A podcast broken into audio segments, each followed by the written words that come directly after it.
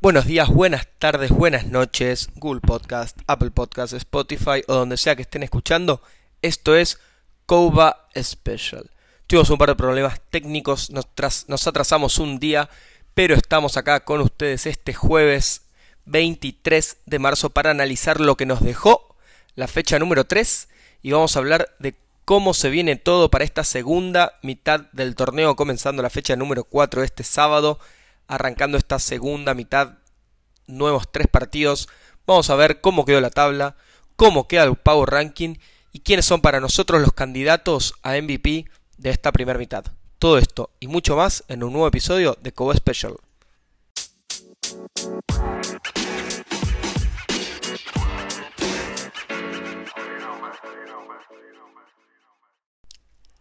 Fecha número 3 nos dejó algunos resultados esperables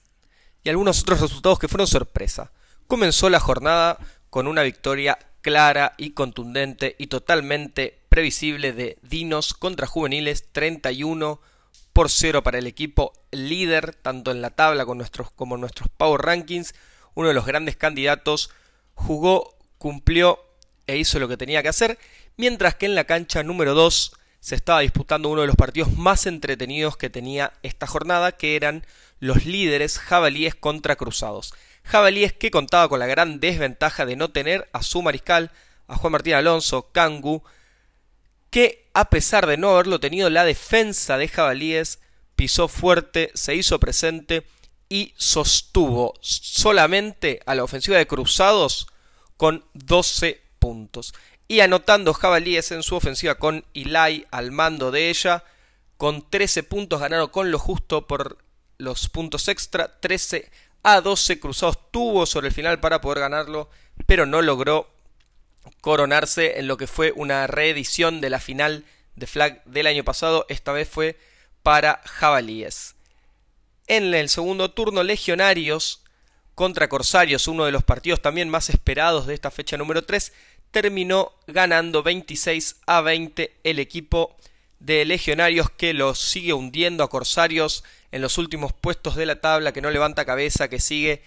sin ganar ningún partido en lo que va del año y Legionarios se ubica rápidamente tercero en la tabla y se posiciona muy bien para lo que resta del torneo. Y por último, Tiburones le ganó a Osos Polares por un 18 a 7 bastante más cerrado y parejo de lo que se podía esperar, pero victoria al fin para Tiburones que levanta cabeza y se posiciona con un récord de 2-1. La tabla queda con Dinos primero, con un récord de 3-0,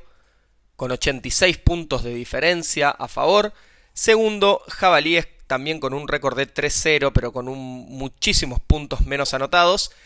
Tercero, cuarto y quinto están en un empate en el récord legionarios, cruzados y tiburones en ese preciso orden, todos con dos partidos ganados, uno perdido, pero de los tres legionarios es el que mejor se ubica en diferencia de puntos con un más 35, mientras que cruzados y tiburones tienen tan solo 4 y 2, pero recordamos que legionarios muchos de esos puntos a favor fueron por el partido ante juveniles que ni cruzados ni, ni tiburones todavía lo han tenido.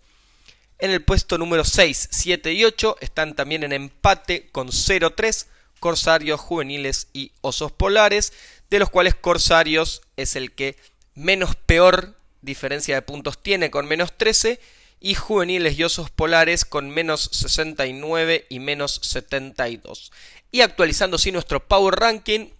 con respecto a la semana pasada tenemos solamente dos cambios, en el puesto número 2 y número 3 en donde Cruzados estaba segundo y Jabalíes tercero, mencionábamos que era el partido de líderes, Jabalíes le ganó a Cruzados por lo que salta un puesto y queda segundo,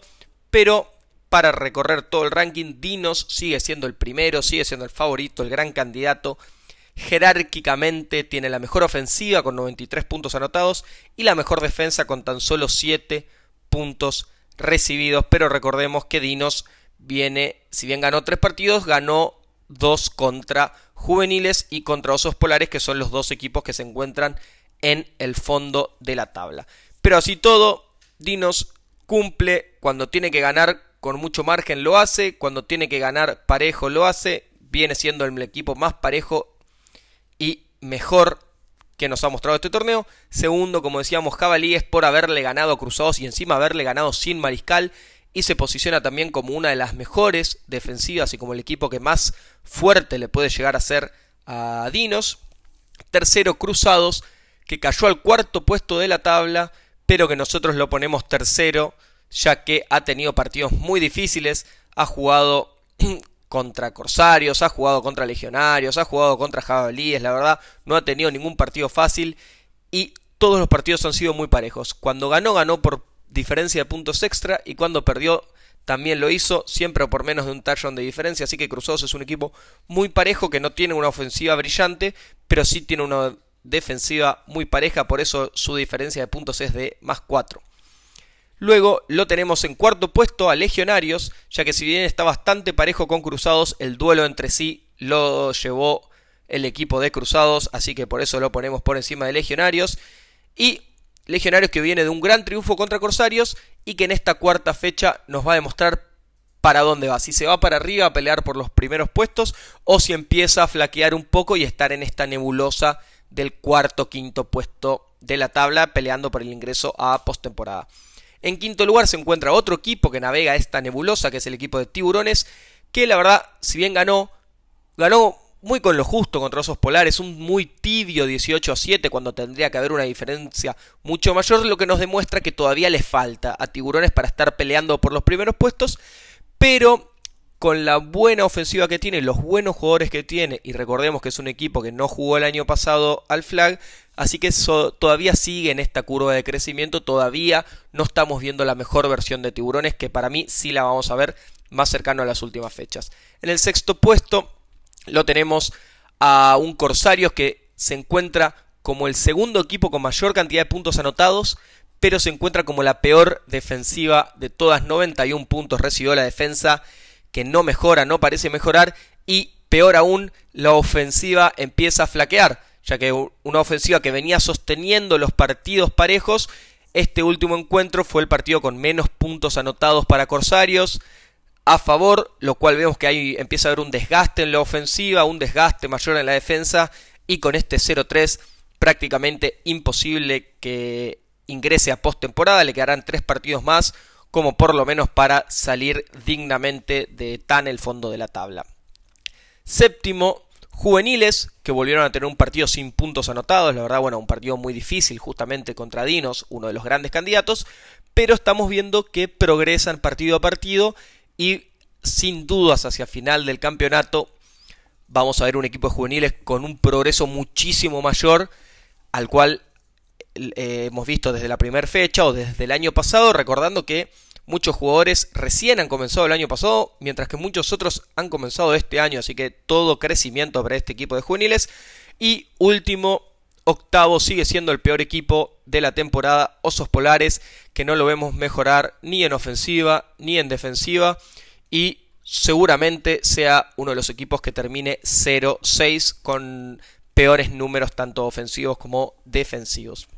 Y ahora sí, antes de pasar a la fecha número 4, vamos a hacer un pequeño break y vamos a hablar de los que son para mí los candidatos de este Mid-Season Awards, los mejores jugadores tanto en ofensiva como en defensiva, así hablando de un overall, creo que los grandes candidatos hasta ahora, si hubiesen premios por lo menos de MVP a temporada regular, para mí el top 3 se encuentran Nicolás Boero, el receptor y defensivo del equipo de, Dinos,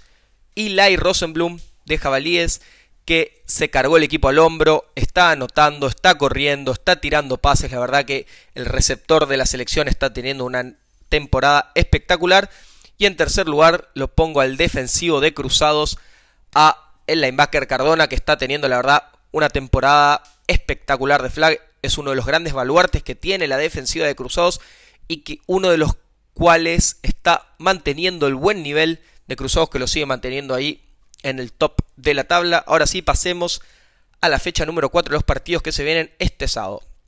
Corsarios contra Jabalíes, un nuevo partido de Jabalíes sin su mariscal, pero que de ganar ya prácticamente se asegurarían el ingreso a playoff, ya que con este 3-0 están con un pie adentro, pero bueno, si llegan a perder los tres partidos que les quedan, con un 3-3 tal vez empiece a tambalear.